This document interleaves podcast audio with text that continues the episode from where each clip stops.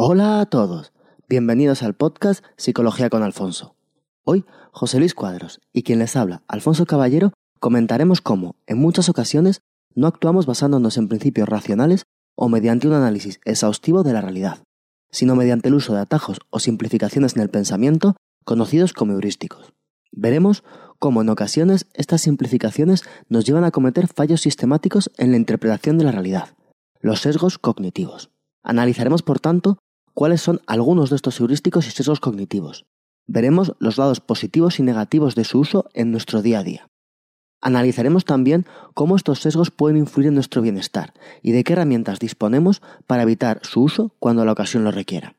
Como siempre, si tienen cualquier duda, comentario o si quieren preguntarnos cualquier cosa o proponer algún tema, pueden escribir a nuestra dirección psicologiaconalfonso dejar un comentario en nuestra página web psicologiaconalfonso.com, en iVoox, en iTunes o contactar con nosotros a través de las redes sociales. Psicología con Alfonso en Facebook y Alfonso-PSI en Twitter. Sin más, les dejo con el podcast de hoy. Espero que os guste.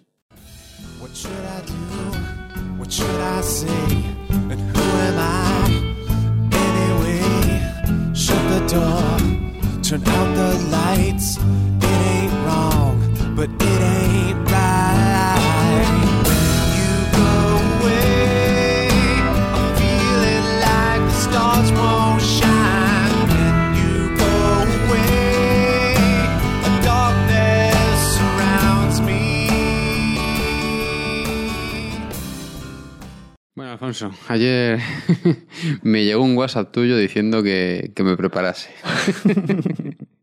que me preparase para lo que me ibas a contar hoy. Sí, sí, ¿te has preparado? Yo, bueno, cuando no hay nada como no saber la que se te viene encima, porque te preparas de una forma inmejorable. Haces todo lo que puedes hacer para adecuarte al problema en concreto que te viene. Estás preparado para todo. No tengo ni idea. bueno, ¿Qué, nos vas a contar hoy? Vamos, me, da la sensación. ¿Vamos a seguir con, los mismos temas que estábamos viendo? No, vamos a. Ya acabamos con la inteligencia emocional, más o menos dimos un repaso a, todas las partes que, lo componían. Y vamos a ir con una teoría que. una teoría cognitiva, que no obstante veremos que, que guarda sus relaciones con lo que hablamos de la inteligencia emocional, que guarda. una parte de esta teoría guarda su relación con lo que vimos en el podcast de introducción a la inteligencia emocional de la doble vía de Redux. Y veremos que en ocasiones esto que miramos desde un nivel cognitivo es muy semejante a lo que se nos contaba desde la inteligencia emocional. Pero bueno, vamos a hablar fundamentalmente de los, los, heurísticos y los sesgos cognitivos. ¿Sesgos heurísticos? Primero vamos a explicar qué es lo que son los heurísticos y los sesgos cognitivos, como unos son consecuencia de los otros. Eh, vamos a ver cuáles son los heurísticos más representativos y los sesgos que llevan emparejados. Todo esto dentro de la teoría de Kahneman y Tversky. Veremos también que dentro de esta teoría ellos estudiaron lo que es el efecto de lo que ellos llamaban marcos en, la aplicación de los heurísticos y en qué se fundamentaban o cuál es la o, o, dónde creían ellos que estaban el origen de estos, de estos sesgos y de estos heurísticos. Y por último veremos qué cosas podemos hacer para evitar o controlar estos sesgos cuando sea necesario, que veremos que no es una cosa que de por sí eh, nos dé un problema, y también veremos por qué es importante eh, el ser consciente de esto, de cuando utilizamos estos sesgos y estos heurísticos. vamos a ver, porque has empezado fuerte. bueno, o sea, mm, nos has recordado parte de lo que vimos de, de, la, de la inteligencia emocional, Luego has recordado lo que era la doble vida, la, doble vía, perdón, de, de, luz. Teledux. Luego veremos de todas más dónde está la relación. Pero recuerda a nuestros oyentes que era la doble la doble, vía de, de Ledux pues es una, una, teoría neurológica en la cual se nos dice que cuando llega cualquier tipo de, de, información o de estímulo al cerebro se procesa por dos vías diferentes. Una vía que es, eh, digamos, más corta, más rápida, que está muy relacionada con la parte, vamos, con, el, con la amígdala y, y toda la parte del cerebro que se encarga de procesar las, las emociones, y otra vía que sería más racional, más elaborada eh, y que por tanto tardaría más que cuando te pasa algo, tienes por un lado tu primer impulso, que puedes seguirlo, ¿no? Tu primer impulso es, pues mira, me río, lloro, le parto la cara o le mando, le mando la mierda. y tienes, si tú no haces caso a ese primer impulso, esto recuerdo que lo hablábamos, digamos que entraban en funcionamiento eh, partes más evolucionadas, creo que decías, del cerebro. Entonces la respuesta que, se, que, que dabas era una respuesta más rica, más concreta, mejor, ¿no? Eh, normalmente mejor y que además muchas veces funcionaba pues para moderar esa respuesta de alguna forma más instintiva y más rápida, esa respuesta de primeras, ¿no? Que daba, que tú- daba nuestro cerebro. Y tú dices que lo que vamos a ver hoy, esto que de los, eh, de los sesgos cognitivos y heurísticos. Está relacionado con ello. Nos tendrás que La- qué son la- estas cosas. La base, un nombre. la base de esto estará relacionada. Esto lo, lo veremos al final. Primero vamos a ver qué son los sesgos y los heurísticos y cuáles son los más importantes según, según la teoría de Kahneman y Tversky y algún otro. Cabe aclarar que no vamos a tratar todos los sesgos cognitivos, que son muchos y muy variados, sino que nos vamos a centrar en, en estos de, de Kahneman y Tversky y también pues, eh, algún otro que guarda bastante relación. Pero bueno, vamos a empezar definiendo claro lo que es el, el pensamiento heurístico o un razonamiento heurístico. ¿Qué es un razonamiento heurístico? Pues un razonamiento heurístico es un razonamiento que, que llevamos a cabo eh, de alguna forma simplificando eh, la realidad. Por decirlo de alguna forma, es decir, es lo que podríamos denominar un atajo cognitivo. Cuando nosotros eh, evaluamos cualquier cosa, tomamos una decisión o pensamos sobre algo, eh, lo que hacemos es utilizar, basándonos en nuestra experiencia personal, en cosas que nos parecen semejantes, en sensaciones que tenemos, en cosas que hemos adquirido, pues eh, damos una respuesta a esos estímulos eh, rápida y que más o menos se ajuste. Es una respuesta muy económica en el aspecto de que es una respuesta aproximada a la realidad. ¿Vale? Pero que en realidad nunca sabemos si es una respuesta eh, exacta a lo que estamos haciendo o si esa respuesta es la correcta, sino que es una respuesta, digamos, de alguna forma más instintiva y más simple. Sería lo contrario a una respuesta en lugar de, de heurística, algorítmica. Que cuando nosotros trabajamos con un algoritmo, eh, nosotros metemos unos datos, elaboramos todos los datos y damos una salida que sabemos que es correcta. O sea, que mm, si te he entendido bien, heurístico es simplemente yo me monto mi película más o menos sencilla, que yo la vea más o menos verídica, creíble, para explicar algo en concreto. Es un juicio que realizamos de forma muy rápida para ahorrar recursos cognitivos basándonos en esquemas que de alguna forma tenemos adquiridos y que más o menos nos funcionan. Y, a ver, y por poner un ejemplo, pues ya sabes que estas cosas con ejemplos entran mejor. Ahora mismo nos ponemos a, a nombrar cuáles son los heurísticos, pero bueno, un heurístico muy claro sería el primero que vamos a ver de representatividad y dentro de ellos un estereotipo social. Un estereotipo social es un pensamiento heurístico. Yo veo una persona y dependiendo de, de dónde vive, de cómo es, de su etnia o de lo que sea, sale hacia mí un prototipo de lo que yo tenga asumido por mi vida, por mis circunstancias, por lo que yo pienso o por lo que me- a mí me ha influido, de cómo es esa persona por pertenecer a un grupo social. Eso es un atajo cognitivo. Así yo no tengo que conocer a esa persona, no tengo que profundizar en la relación con esa persona para asignarle unos valores o unas características. ¿Qué sucede? Que me puedo equivocar. Eso sería un, un procesamiento heurístico que puede llevarnos a un sesgo. El sesgo que sería, pues sería cuando nuestro procesamiento heurístico no nos da la solución más acertada. Pero esto es como si tú ves una persona y por todos esos de factores que tú has comentado, tú tienes un prejuicio. Entonces, eh, ese prejuicio es un, ser- es un sesgo heurístico. Es un sesgo cognitivo. Es la consecuencia de una mala aplicación de un heurístico. Es decir, cuando De una mala aplicación de un No heurístico. de una mala aplicación, sino de un mal resultado. El heurístico lo que hace es que hagamos juicios sin contar con todos los datos, eh, rápidos y sin que tengan una gran profundidad. ¿Qué es lo que sucede? Que esto es extremadamente útil para nuestro día a día. No tenemos entonces que pensar todo lo que nos rodea, qué es lo que significa. Pero ¿qué pasa? Que esos heurísticos, cuando se aplican de forma incorrecta o cuando no nos llevan a un resultado que sea aceptable, nos provocan unos errores sistemáticos. Esos errores sistemáticos a la hora de, de juzgar la realidad es lo que llamaríamos sesgo cognitivo. Entonces, un prejuicio es un error sistemático porque yo realmente estoy enjuiciando a una persona merced a unas características que no son suyas y lo hago de forma repetitiva una y otra vez. Me lleva a un error sistemático, que es realmente pues tener un prejuicio hacia el tipo de persona que sea. Bien, a ver, esto tiene su lío, ¿no? Tenemos por un lado los heurísticos, tenemos por otro lado eh, los, la algoritmia, o sea, intentar explicar cualquier cosa desde un punto de vista algorítmico, yendo paso a paso, si quieres. Yo lo he entendido como método científico, no sé si... Sí, sería una cuestión más científica, un- claro. Una cosa más estructurada, ¿no? Eh, y, y por otro lado tenemos lo que llamas Sesgos, sesgos cognitivos. Vale. Un heurístico es un atajo mental. Y el sesgo es eh, cuando el atajo mental no funciona bien, cómo nos hace pues sesgar la realidad justamente. Vale, y los sesgos son solo cognitivos, no, no existen sesgos heurísticos o sí? Los heurísticos y los sesgos son cognitivos. Lo- ah, los heurísticos. O sea, estamos tratando una teoría que es básicamente cognitiva. Nos intenta explicar cómo funcionamos. Es decir, todo esto surge de, de por qué en realidad eh, muchas veces, lo mismo que hablamos con la inteligencia emocional, ¿no? Porque en muchas ocasiones las personas no aplicamos eh, un procesamiento racional a las cosas o no conseguimos llegar a conclusiones que, a las que tendríamos que llegar con nuestros conocimientos. Y muchas veces no llegamos a ellas, sino que nos alejamos de ellas y damos lugar a juicios erróneos o a decisiones erróneas. Esta teoría intenta explicar por qué llegamos a esas decisiones erróneas a pesar de contar con datos suficientes como para no hacerlo. Vale. Entonces dice, mira, llegamos a, a- a conclusiones erróneas muchas veces porque utilizamos procedimientos que no son los más apropiados, pero que sin embargo nos liberan de mucha carga cognitiva, nos liberan de mucho trabajo.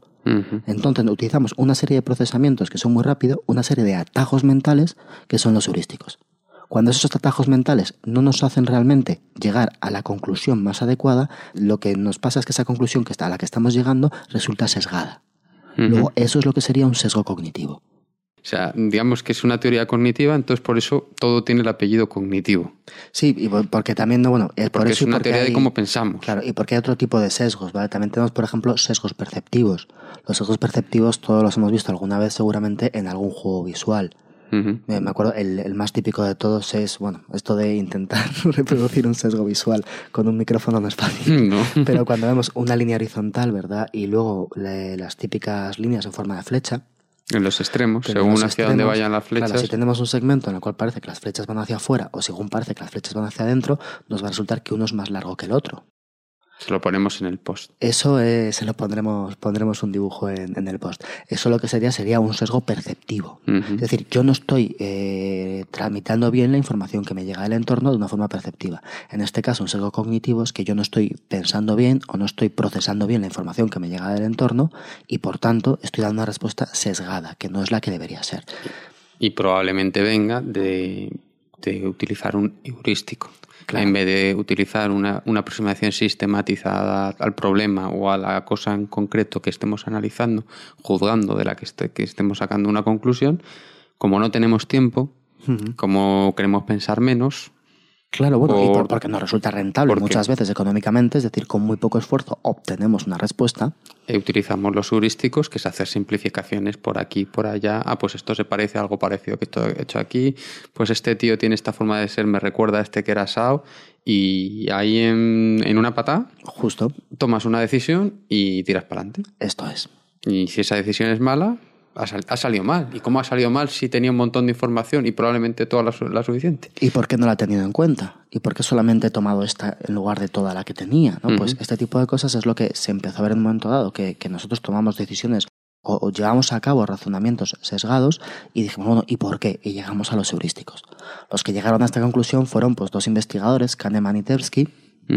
Que comenzaron a estudiar esto a principios de los años 70 y Kahneman en, en 2002 fue, pues consiguió el premio Nobel de Economía con esto.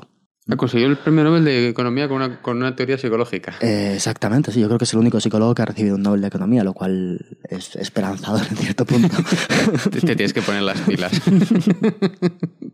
no digo que no se lo den todos los premios Nobel de Economía a un psicólogo, que sería dramático. No. Bueno. para, al menos para los economistas. Pero, pero bueno, el, claro, ¿por qué? Porque esto al fin y al cabo nos, nos intenta explicar cómo llevamos a cabo en muchas ocasiones procesos de decisión. Y claro, un proceso de decisión para un agente económico tiene gran importancia. Sí, claro, es muy, muy importante. En general, la, la ciencia económica y, y durante algunos momentos la psicología, de alguna forma consideraba al hombre como un ser absolutamente racional de tal forma que iba a funcionar según obtuvieras un beneficio o un perjuicio y según un equilibrio de cosas, pues tú llegarías a la conclusión más razonable. Claro, esto no es así. Mm. Esto falla por todos lados. Entonces, de estudiar estos, eh, estos heurísticos y estos sesgos tiene mucha relación con eso. Muy bien. Si quieres empezamos, yo creo que con unos cuantos ejemplos lo, lo vamos a ver más claro. Yo creo que sí. Kahneman y Tversky fundamentalmente trabajaron sobre tres heurísticos, eh, cada uno de los cuales tenía asociados una serie de sesgos. Y es más o menos lo que vamos a seguir. Ya hemos dicho que hay, hay muchos más sesgos de diversos tipos, pero bueno, aquí vamos a tratar unos cuantos porque si no esto sería, sería muy largo. Si en algún momento alguien quiere que tratemos más sesgos o que contemos, pues hoy hacemos otro podcast y lo hacemos tranquilamente. Fundamentalmente ellos, eh, bueno, ellos trataban tres heurísticos. Un heurístico sería el heurístico de representatividad, otro sería el heurístico de accesibilidad o disponibilidad y otro heurístico sería el heurístico de anclaje y ajuste. ¿Mm? El heurístico de representatividad, ¿en qué consiste? Pues consiste en que los sujetos muchas veces, cuando tienen que hacer un juicio rápido, lo que hacen es basarse en experiencias anteriores y cogen una persona, un evento o una circunstancia, cualquier cosa que, lo, que les suceda, y lo comparan con un prototipo. Si ven que más o menos se parece al prototipo que tienen en la cabeza, entonces directamente van a asignar al evento que ha sucedido, la persona, el suceso lo que sea, las características de ese prototipo. Eh, heurístico de representatividad, pues es lo que hablábamos antes. Uno de ellos, pues un estereotipo social. ¿Cómo, es, ¿Cómo son los, los, físicos? Pues los físicos son gente que lleva gafas, que está en su laboratorio, lleva una bata blanca y además tiene el pelo revuelto. Entonces, si es ese este que yo tengo, cuando yo veo a una persona así, voy a suponer que es un científico. Esto eh, se han hecho pruebas muy, muy lógicas y muy rápidas, ¿no? En, una de ellas, por ejemplo, pues cogían una foto de una persona rubia con los ojos azules y hacían estimar a las personas las probabilidades de que fuera alemán. Las probabilidades al parecer eran altísimas. claro, cuando en realidad, pues, pues no, no, no existe esa correlación, ¿no? Pero quieras que no, nosotros lo que hacemos es ver si esa persona encaja con el prototipo que más accesible tenemos o que más rápido resulta, si es representativo de eso, pues lo vamos a utilizar. Claro, pero por ejemplo, en el ejemplo del alemán, pues es algo que puede, este, puede ser lógico, ¿no? Porque muchos alemanes tienen esa forma de ser, ¿no? Pero igual... Pero bueno, también muchos ingleses, muchos finlandeses, muchos... Ahí es a, ahí es a donde voy. Pero igual el prototipo de genio, que parece que todo el mundo que se parezca de alguna forma a Albert Einstein eh, es un genio, pues oye, es un caso. Claro, claro, e, esta es la cuestión. En este aspecto es eso, es decir, si yo veo que representa, entonces lo voy a asociar. Veremos que, que el hecho de que se parezca a un modelo muy reseñable será nuestro segundo heurístico. ¿Qué, ¿Qué, sesgos están asociados a, a, este heurístico de representatividad? Uno de ellos es lo que estos, estos autores llamaban insensibilidad al tamaño de la muestra. Muchas veces veremos que esto tiene cierta relación con la estadística, veremos que en algún momento esto puede tener su, importancia, pero bueno, ¿a qué se refiere con eso? Se refiere a que, si nosotros conocemos eh, la frecuencia de un suceso, tendemos a aplicar esa frecuencia que conocemos. El ejemplo que estos autores trataron consistía pues, eh, en preguntar a las personas, eh, les decían, bueno, si nosotros, por ejemplo, tenemos que en un día en un, en un hospital resulta que hay un 60% de nacimiento de niños, yo creo que es, de uso común, ¿no? Que más o menos en general hay un 50% de nacimiento de niños y un 50% de nacimiento de niñas. Bueno, si en un hospital se da en un caso de un 60% de nacimiento de, de, niños, ¿dónde es más probable que esto suceda? ¿En un hospital donde nacen 15 niños al día o en un hospital donde nacen 60 niños al día? De que de que de media nacen la misma cantidad de niños que de niñas, eso no es verdad del todo, pero prácticamente es el 50%. 51-49, 52-48. Cuanto más grande sea la muestra, más cerca vas a estar de más cerca vas a estar de lo que sucede realmente. Entonces, cuanto más pero el ejemplo es claro, si tú tienes un, un, un, un hospital donde hacen muy pocos niños, por ejemplo, que nacen tres al día, pues vas a tener todos los días una desviación muy grande. Claro, pues esto que, que, tú ves claramente, la gente cuando lo preguntaban no lo veía. Había dos respuestas que eran mayoritarias. En el grande es más probable, porque más nacimientos, más probable será, o también muy mayoritaria, dará lo mismo porque en ambos casos el 50% de los nacidos deberían ser niñas y el 50% niños, pues bueno, que se desvíe un 60% va a dar más o menos igual. ¿Qué es lo que sucede? Lo que tú dices, cuanto menos, es decir, cuanto menor sea el número de casos que yo tengo, más posibilidades hay de que me desvíe, porque el 50% es cuando cuento todos los nacimientos. ¿Qué es lo que pasa? Que este ejemplo con los hospitales, lo podemos ver claro, nos lleva a lo que llamamos la falacia del jugador que es pensar que, bueno, si yo estoy, si yo estoy jugando a, a, cara o cruz, si me han salido tres caras seguidas, la siguiente es muy probable que sea cruz. Claro, en absoluto. ¿Por qué? Porque el que sea un 50% cara y un 50% cruz es cuando hayas tirado la moneda un número suficiente de veces. Y no simplemente cuando la has tirado un par de veces o tres. Pero normalmente tenemos esta cuestión, y esto, la falacia del jugador realmente la usan muchas personas, tienen este pensamiento directamente y directamente creen que de alguna forma, si han salido pues cinco veces rojo en la ruleta, la siguiente va a ser negro seguro. ¿Por qué? Porque no estamos contemplando que realmente tienen que pasar muchas veces para que se estabilice esa probabilidad. Curiosamente, yo creo que, que habrá- em, psicológicamente gente que, que vuelve, ha salido siete veces rojo, pues dale al rojo que está en racha. Entonces, a- ahí mismamente las, do- las dos formas de pensar con, con resultados antagónicos Esa, están dando esa sería la contraria, que sería la generalización a partir de muestras pequeñas. Ah, es la, Han la salido tres veces rojo, así que la siguiente seguro que va a ser rojo porque esta ruleta está rota. O sea, ¿cómo se llamaba la- el, el- perdona, la anterior? La insensibilidad al tamaño de la, de la muestra. De la muestra. Pensar que van a funcionar igual muestras grandes en las cuales las leyes de la probabilidad se van a cumplir más, porque al fin y al cabo son la ley de los grandes números, ¿no? O si alguien estudia matemáticas, pues es cuando nos acercamos a la normal. A partir de un cierto número de, de casos. Cuando tenemos un número de casos muy pequeño, pues realmente no se cumplen estas leyes. Claro. Y al revés sería, pues en lugar de eso, la generalización a partir de muestras pequeñas. Como yo veo que esto ha sucedido en un número limitado de veces, pienso que esta es la probabilidad base. Pero es algo fácil de pensar. Es muy fácil pensarlo. Eso es la cuestión del heurístico. El heurístico es un camino fácil, más corto, más rápido, el cual pues no nos lleva mucho tiempo pensarlo. Decimos, bueno, pues esto pues será así. Ujú. Esta ruleta estará rota. Y por eso sale más veces rojo con negro, ¿no? Simplemente expan- expandimos. Hay más cuestiones de estas. Por ejemplo, la, O sea, en el ejemplo de la ruleta, el heurístico es decir, la ruleta está rota. Nuestro heurístico es de representatividad. Si yo considero que el 50% de, de posibilidades es muy representativo de cómo funciona una ruleta, si han salido cuatro veces negro, voy a pensar que el siguiente tiene que ser rojo. Claro. Y al revés, si yo en lugar de pensar que el 50% es importante, pienso que mi experiencia es importante, si han salido tres veces rojo, tenderé a pensar que volverá a salir rojo, porque esta ruleta claramente da más rojos que negros. Entonces tenemos los dos, los dos sesgos que vienen de aplicar mal la representatividad de los datos que estamos viendo. Otro sesgo de este tipo sería la, la insensibilidad a las, a las probabilidades a priori. Que esto es una cosa que, bueno, cuando se estudió, pondré el, el ejemplo que utilizaban eh, Kahneman y Tversky, que, bueno, ellos explicaban el caso a, a unos sujetos que eran los, los que iban a ser objeto del experimento y simplemente le- les explicaban que hay una reunión social donde había un 30% de, de ingenieros y un 70% de abogados. Y después de esto les daban una descripción detallada de un individuo. Pues un individuo que saca muy buenas notas, que le fue muy bien en la universidad, que tiene una vida tranquila y entre sus aficiones contaban, me parece recordar, que los, los juegos, los, los divertimentos matemáticos ¿Un 30% ingenieros? ¿Cuánto? y un 70% de abogados. 70% abajo. Y está diciendo cosas que pueden cumplir los dos. A mí. Claro, pero ¿qué sucede? Que, que después de haber dado una descripción un poco más completa que la que yo he dado de, de la persona, la mayor parte de la gente decía que había más posibilidades de que fuera un, un ingeniero que, que fuera un, de que fuera un abogado. Simplemente porque cumplía con más o menos, es decir, había dado unas características que para ellos representaban a los ingenieros. Y entonces, además, cuanto más, cuanto más detallada sea la descripción que se da a posteriori, más se olvidaba la gente de que en principio en esa fiesta, si hay un 30% de ingenieros y un 70% de abogados, lo más razonable era encontrarte a un abogado. Pero, o sea, claro, el problema que está aquí es que te están describiendo la imagen, me- una- la- prácticamente la imagen mental que se En, puede. real- en realidad, no, decían cosas de este estilo que yo te he dicho. ¿eh? En, realidad, Claro, es, que, es que realmente juego mm, las cosas que me has dicho tú a mí me le puede gustar a, a cualquier persona. A cualquier persona. Es sí. más bien, es decir, que, que realmente los prototipos que tiene la gente de alguna forma veían que encajaba con esto. Pero a lo mejor si ponías, eh, pues no sé por decir algo, eh, abogados e historiadores, entonces la gente se desplazaría hacia los abogados.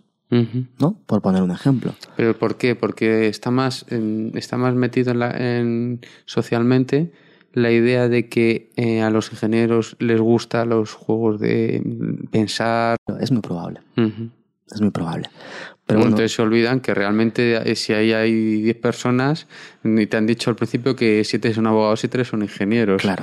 Entonces lo más normal es que estás hablando con un abogado. yo les diría que se fijasen quiénes están ligando y quién no, y entonces sería más fácil de- descubrir quién es quién, pero bueno, Eso no tiene ningún tipo de sesgo. no tiene ningún tipo de sesgo. O sea, Esto es es- es rigurosamente ciencia. cierto. ¿no? Bueno, hay otro sesgo que tiene que ver con la representatividad, que es lo que llamaban la insensibilidad a la capacidad predictiva del dato. Insensibilidad a, la, capacidad predictiva del dato. La verdad es que tiene unos nombres. ¿Esto qué, qué significa? Pues significa que en ocasiones nosotros eh, cogemos un dato y si el dato nos parece representativo, lo vamos a utilizar para a partir de él hacer nuestros razonamientos. Por ejemplo, vemos una persona con un paraguas y suponemos que llueve. No sabemos si esa persona lleva todos los días un paraguas por el motivo que sea. Por ejemplo, en experimentos realizados en, realizados en colegios, eh, llegaba una persona, digamos que cogía a una persona para, bueno, pues vas a estar tres días dando clase a, esta gente. O vas a evaluar a esta gente. Eh, y lo primero que hacían a la persona que llegaba al colegio, que era el objeto del experimento, para evaluar a esa clase, la que fuera, les decía, mira, estos alumnos son malos, estos alumnos son así, estos alumnos son así. Eso decían al profesor nuevo, que es el que, que, es el objeto del experimento. Nuevo. Y a otro profesor le decía absolutamente lo contrario. Que también era objeto del experimento. Exacto.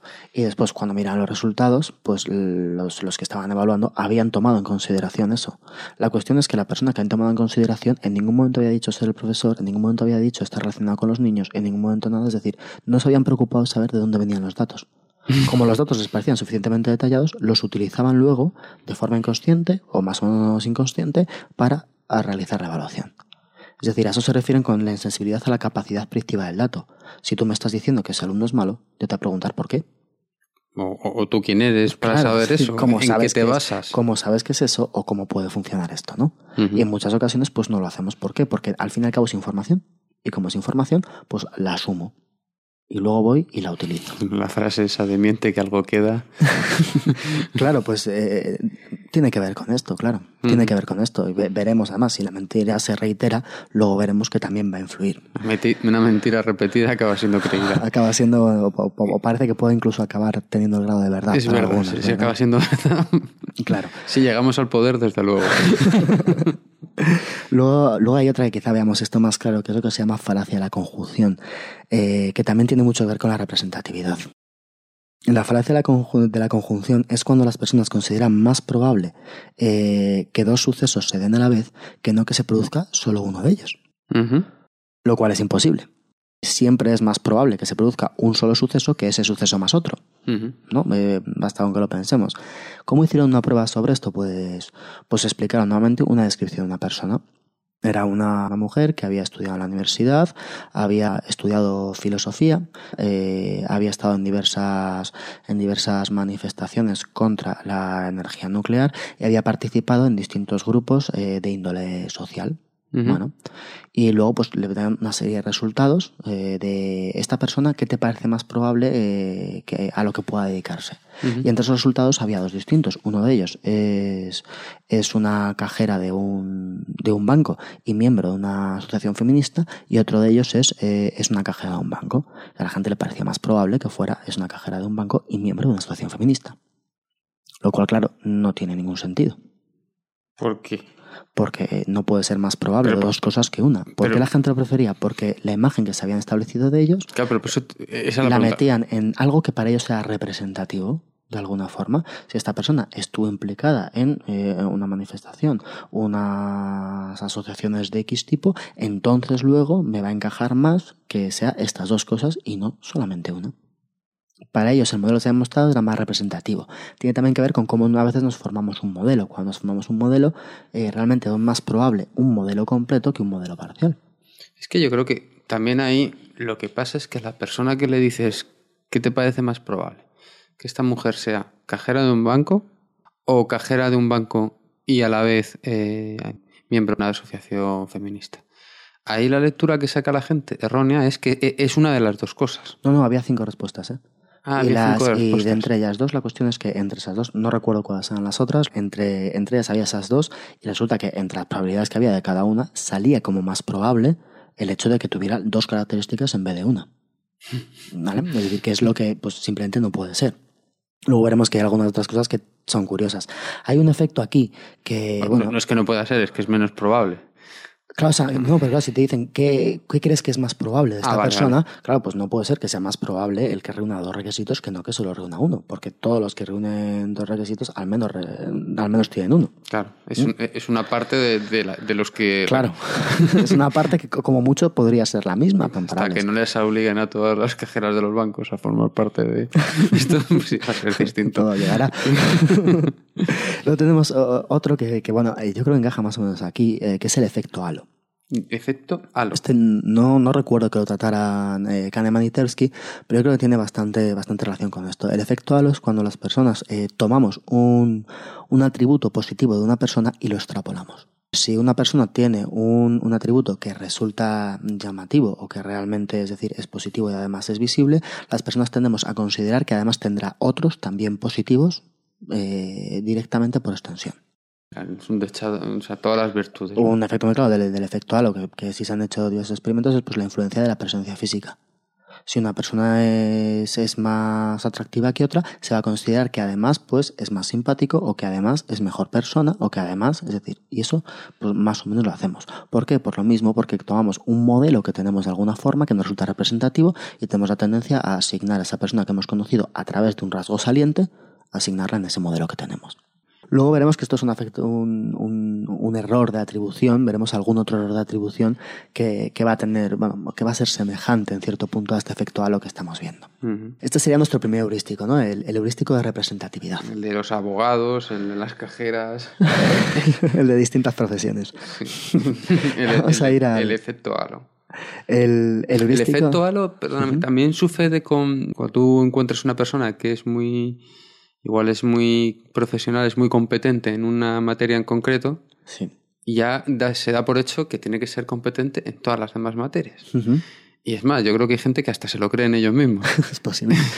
Esto también sucede, ¿no? Sí, sí, o sea, no, no, tiene por ser. Yo he hecho uno que, que, yo creo que es bastante claro, que es el, el, el hecho del atractivo físico, uh -huh. que, que parece una persona cuando es más atractiva, pues además pienso que va a ser más simpática, además pienso que, que esto se da mucho, es decir, se han hecho bastantes experimentos sobre esto, eh, pero no solamente sobre esto, claro, es cualquier, eh, cualquier característica positiva que, que resulte saliente, es decir, que yo me dé cuenta de ella. Uh -huh. Si es suficientemente mm, llamativa, la voy a extrapolar. Pero esto está muy bien. Tú quieres impresionar a alguien, tienes que encontrar en una cosa en la que le vas a impresionar a él o a ella, que luego ya eh, su, luego propio, ya su, su, propio sesgo, su propio, su propio heurístico, su propio heurístico no, está de nuestro lado, ¿no? Sí, nos habrán sesgado claro. a, nuestro, a nuestro gusto. Esto es algo importante, ¿no? Comerciales, políticos. Hombre, esto, esto desde luego, claro, esto se utiliza. Vamos con el segundo heurístico. El segundo heurístico sería el de accesibilidad o disponibilidad.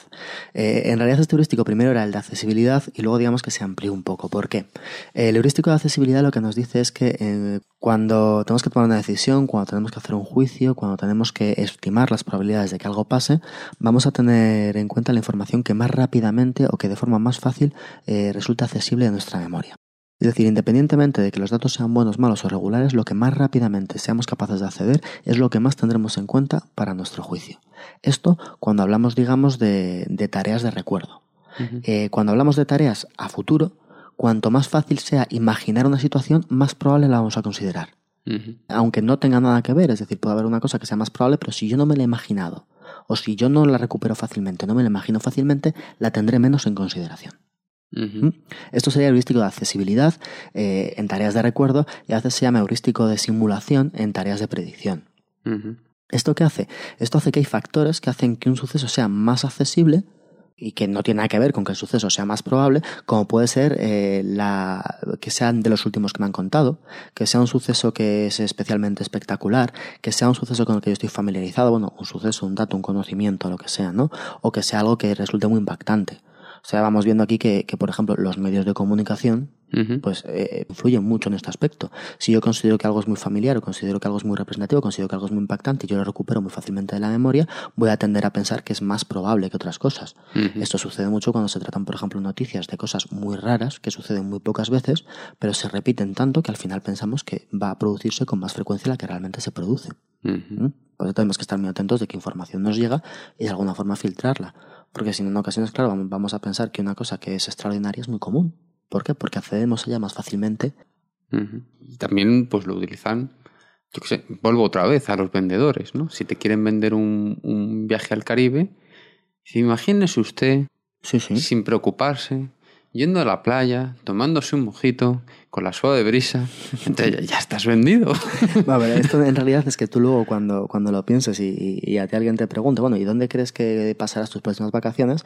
Te va a resultar que te vas a ir al Caribe, claro. Claro. ¿Por qué? Porque lo tienes más cerca, más cercano a la memoria. Y, y te, es fácil, te, te, te, es fácil imaginarlo, que es lo que decías antes. Claro, también. Es las cosas que te son fáciles de recordar o te son fáciles de imaginar. Claro. Pero de todas formas, también evolutivamente no parece que es algo lógico, ¿no? Porque las cosas que son fáciles de recordar son cosas que te han chocado y muchas veces son porque son importantes o fueron importantes para tomar decisiones, ¿no? Entonces, parece que sea lógico que como una aproximación, aunque sea mala, pero como una aproximación, al final decimos que esos son los heurísticos, ¿no? Sí, sí.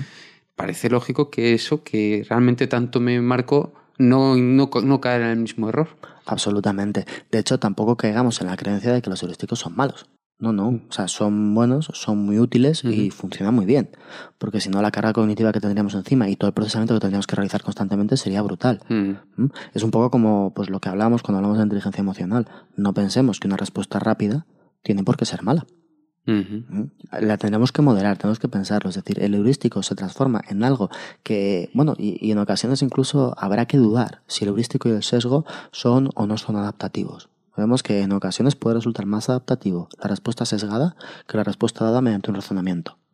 Pero no pensemos desde luego que son malos, es decir, los heurísticos, esto, es como todo, siempre que pensamos este tipo de cosas, de cómo, de cómo funcionamos, que no se os olvide nunca que hemos llegado hasta aquí, que hemos sobrevivido, que, que bueno, que, que, como especie funcionamos.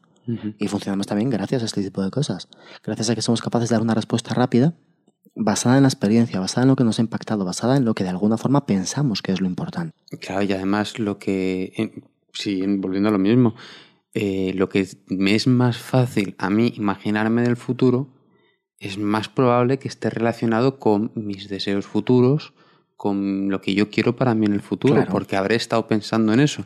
Entonces, si yo me lo imagino, ya estoy promoviendo acciones que me van a llevar a mi objetivo.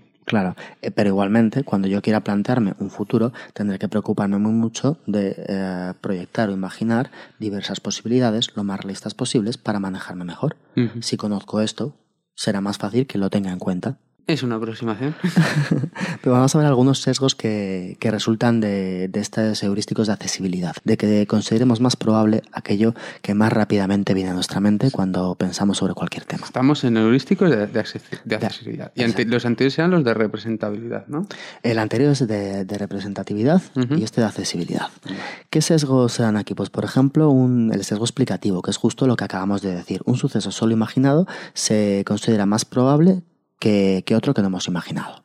Y esto no solamente los ejemplos que tú has puesto, sino que estos autores lo que hicieron fue, pues, a un, a un grupo de personas, dijeron poco más o menos, se les explicaron, decir, bueno, mira, si este candidato político gana las elecciones, bueno, pues podría ganarlas porque tiene estos apoyos, estos apoyos y estos apoyos, cuando llegara podría hacer esto, esto y esto, y además podría hacer esto otro, esto otro y esto otro. Y dijeron, oye, ¿quién crees que va a ganar las elecciones de estos dos? Y dijeron, el que me han explicado lo que va a hacer. Realmente las probabilidades de que gane las elecciones no las conocían en ningún caso. Pero como me lo han explicado, pienso que sí. Claro, pero si es que al final lo que hay ahí es que la persona que oye esa dice, Juanín, ya, hay, ya ha habido una persona que se está planteando el mundo con este tío gobernando. Si ya hay alguien planteándose el mundo con este tío gobernando, es que esa persona, de todos los que se podía imaginar gobernando el mundo, ha elegido este. En realidad han elegido entre dos, pero sí, sí, sí. Puede ser, puede ser que lleve a cabo ese, esa, vamos, ese pensamiento. Uh -huh. Otro sesgo es el sesgo retrospectivo. El sesgo retrospectivo es considerar que era mucho más probable un evento que ya ha sucedido. Eh, ¿Este está también en...? en... De, todo esto está dentro del heurístico de representatividad. Vale. En este caso eso, considerar que un evento que ya ha sucedido era, claro, tremendamente probable. Lo que vemos muchas veces que es aquellas personas que adivinan el pasado. Es como, hombre, claro, era evidente que esto iba a pasar. Aumentar las probabilidades de que algo pasara una vez que ha sucedido es uno de estos sesgos. Como ha pasado, lo tengo muy reciente, cuando viene a la cabeza, hombre, pues claro que iba a pasar esto. Y mi padre tiene un, un nombre estupendo para esa gente. Le, les llama futurólogos del pasado. A mí me encanta. Pero pues sí, es verdad. Ya, yo lo sabía. Yo, yo lo dije. Claro. O, lo, o, lo, de yo lo dije, yo lo dije. Si es que no has, has dicho millones de cosas. ya sé que lo dijiste, no, no me cabe duda. Eso no. y lo contrario, tres veces dado la vuelta. Una vez que ya sabemos el resultado, de hecho, bueno, si nos situamos antes de que este resultado pasara, pensamos que era mucho más probable que sucediera que cuando estábamos ahí. Mm. O sea, si nosotros nos imaginamos a nosotros mismos antes de que sucediera, lo vemos mucho más claro. Lo, ah, ahí ya se veía. Claro. esto sucede mucho, sí. sin ningún lugar a dudas. Otro sesgo de este tipo sería el sesgo de correlación ilusoria. Ah, sí. Cuando dos hechos son muy llamativos, si nos quedan marcados, eh, los retenemos de alguna forma, pensamos que están relacionados. Y generamos relaciones entre estos, aunque la relación no sea en ningún caso real. Yo de esto, perdóname, es que no me, no me resisto a contar esto. Eh, porque, claro, yo, por mi formación, pues de cosas técnicas así, de correlación, muchas veces se, se ve que dos variables eh, tienen una correlación estadística, es decir, estadísticamente te dicen que, que las dos están ligadas de alguna forma, pero luego realmente no. Y hay un ejemplo que es. que realmente no quiere decir que luego que no generan causalidad. Efectivamente. Y hay un ejemplo que yo no sé si es verdad o no, pero hay una, hay una imagen por ahí que a los oyentes les digo que he hecho un vistazo que es muy graciosa. Y es una gráfica que compara eh, el calentamiento global con la disminución del número de piratas en los, en los mares. Eso es absolutamente cierto. es que la clava, es que la clava, pues ya está, se está calentando. Es de estas cosas. Si nosotros estamos diciendo que el heurístico de accesibilidad eh, dice que lo que más cercano tengamos o lo que más seamos capaces de recordar o de proyectar es aquello a lo que vamos a dar más probabilidades, ¿qué sucede? Que todos lo que más cerca tenemos eh, sobre cualquier juicio de cualquier tema que estemos tratando es nuestra opinión. Esto es lo más cercano que vamos a tener. Si, por tanto, tenemos más facilidad para recordar opiniones propias o cosas que nos han pasado o cómo vemos la realidad que cualquier otra, que cualquier otra de, de fuera, otra opinión o, ¿no? Es decir, siempre vamos a tener nuestra opinión mucho más accesible. Si a esto le juntamos con el sesgo este de correlación ilusoria, ¿qué nos, ¿a qué nos lleva? Pues nos lleva a una serie de sesgos que solemos tener. Uno de ellos, por ejemplo, sería la ilusión de control. Es decir, las personas creen que controlan muchas veces eh, sucesos en los que en realidad no tienen ningún tipo de control. Y tendemos, sin embargo, a, a pensar que, que, nuestras respuestas guardan una relación con, con, sucesos externos de una forma mayor de lo que realmente sucede. Esto es lo que llamamos ilusión de control. Esto hace que muchas personas, por lo que hablábamos antes, extendido, muchas personas crean que puedan influir, por ejemplo, en el azar. Sí, que si me pongo el, el, el boli, de, el, boli de la suerte de los exámenes. Pensar, ¿no? O el repetir una serie de, de, pautas cuando voy a hacer algo que resulta importante porque de esta forma saldrá, ¿no? Pues ese es ese sesgo de control. Pero yo lo de repetir las pautas, por ejemplo, es que oí un... Este, ahí yo creo que ya es distinto. Yo oí una vez a, a un psicólogo deportivo que explicaba que lo de repetir lo, que eso es, diferente. Es exactamente diferente. Lo de Nadal, todos los tics. Claro, eso es para que además no tengas que pensar en nada más que concentrarte en lo que vas a hacer. Si tú siempre haces lo mismo, dejas de tener que pensar en, lo que estás haciendo. Entras en tu mecánica. y todos esos tics, todas esas tonterías son para entrar en tu mecánica. Entrar El en ejemplo de Nadal, ¿no? Que, que se ha visto muchas veces, claro, eso simplemente que es dentro de un proceso que es como yo siempre hago esto, de tal forma que ya no tengo que pensar qué voy a hacer. Yo mientras que me estoy concentrando en lo, en lo siguiente, pues yo estoy haciendo mi ritual, ¿no? De alguna forma, es un poco distinto. Otra cosa que está relacionada con esto, la ilusión. Y una cosa, y esto que estás diciendo, o sea, acabamos de ver que podemos llegar a una, a una situación de con, una idea de control ilusoria, la has llamado tú. Que nosotros llegamos a pensar que controlamos cosas que práctica realmente no lo controlamos para nada. Y fíjate tú que yo me he acordado del podcast de la indefensión aprendida. Y curiosamente, en el podcast de la indefensión aprendida, en este podcast eh, comentábamos cómo le, los animales que se les que eran sometidos a una serie de castigos, premios de forma completamente aleatoria y que daba igual lo que hicieran, les llegaba un castigo, llegaba a un estado de, apatía, de no hacer nada, lo que se llama la indefensión aprendida. Y recuerdo que tú nos comentabas que el ser humano era menos eh, proclive a caer en la indefensión aprendida. Caía, pero era menos proclive. Y uno de los motivos creo que era este, ¿no? Sí, y, ahora, y ahora veremos cómo se combina con los otros y cómo en efecto, es decir, estos sesgos que estamos viendo de ilusión de control, el que vamos a ver ahora de la ilusión de las capacidades y el sesgo de, el error atribucional o el sesgo de autocomplacencia, como queramos llamarlo, que ahora explicamos lo que son, tienen mucho que ver con esa protección que tiene el ser humano y que son sesgos que aunque no nos da una respuesta, mm, digamos, correcta, digamos, científica, digamos, exacta, nos pueden ayudar. O sea que el, esto que intuitivamente es malo, que es pensar que tú controlas algo que realmente no lo controlas, pues hay ocasiones en las que es bueno. Y es si se te produce una situación en que la que efectivamente no controlas nada y se va a prolongar en el tiempo, mejor es mejor que tú pienses que algo controlas, porque si no vas a caer en la indefensión. O incluso en el día a día. Incluso en el día a día también. Ahora, ahora veremos, porque vamos a ver los tres y ahora te explico un poco la relación que tiene todo esto, ¿no? no entonces teníamos la ilusión sobre las capacidades, ¿vale? Esto su propio nombre le indica, pero te, te, te da un dato. Mira, en una encuesta que hicieron en Estados Unidos, unos, unos psicólogos, eh, resulta que el 80% de los americanos creían que sus habilidades sociales estaban por encima de la media. ¿Vale? Yo creo que con esto más o menos está dicho. En general, eh, las personas sobreestimamos nuestras, nuestras capacidades y nos consideramos más persuasivos, más acertados, más lo que sea, que si se nos, nos considera un juez neutral, ¿no? Te digo, o sea, cuando se preguntó, el 80% estaba por encima de la media. Y no se dan cuenta de mi supremacía. Eso también es algo que suele pasar. Y por último tendríamos pues el, el error atribucional o el, o el sesgo de, de, autocomplacencia, que es pues pensar que las cosas buenas que suceden o que me pasan eh, son cosa mía yo las he causado, eh, se van a mantener el tiempo y me van a ayudar mucho, las cosas malas que me suceden no tienen que ver con lo que yo he hecho, no van a durar mucho y no van a influir mucho, ¿no?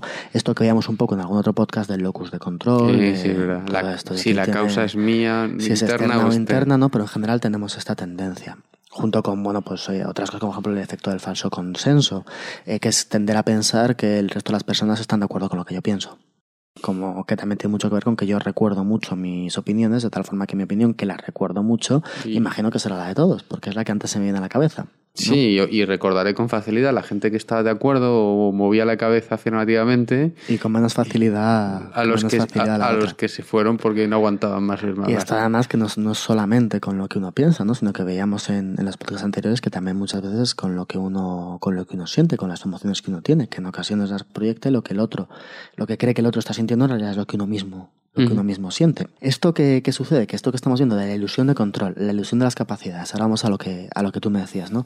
O, el error atribucional, en realidad pueden hacer que, las personas conserven su autoestima, sientan más control sobre su vida, se repongan antes de los problemas, como tú bien has dicho, ¿no? De con, cuando vimos la indefensión aprendida, justamente el, pensar que nosotros tenemos ese control.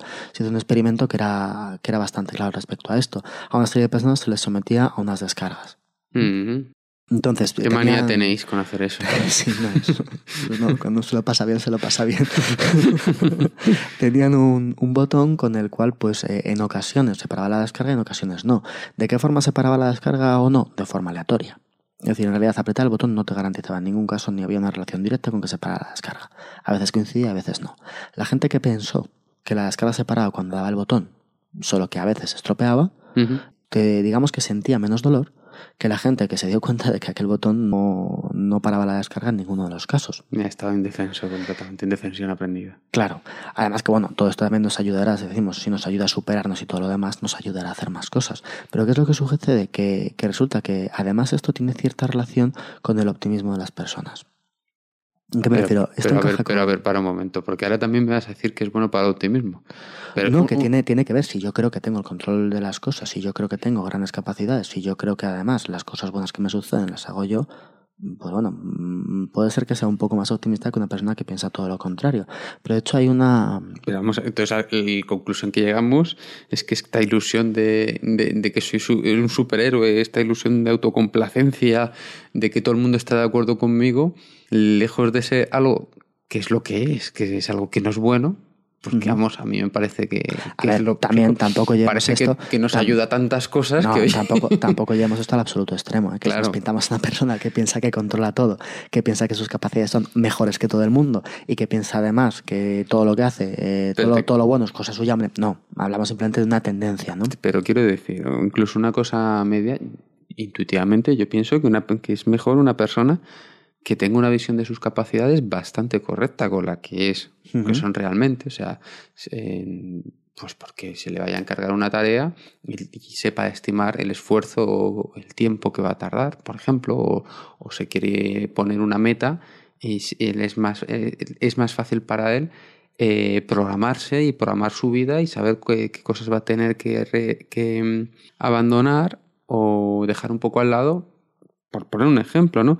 El tema de la autocomplacencia, pues igual, y el consenso, pues ni te digo. O sea, tú piensas que todo el mundo va a estar de acuerdo con que estas, estas vacaciones de verano, en vez de irnos a, a Cancún, vamos a alquilar una autocaravana, toda la familia, vamos a recorrer todo el norte de Europa y entonces mm, te encuentras con un motín a lo mejor en, en tu familia, ¿no? Casi sería mejor Puede ser. En cualquier caso, yo creo que la, la, más positiva está en cierto punto.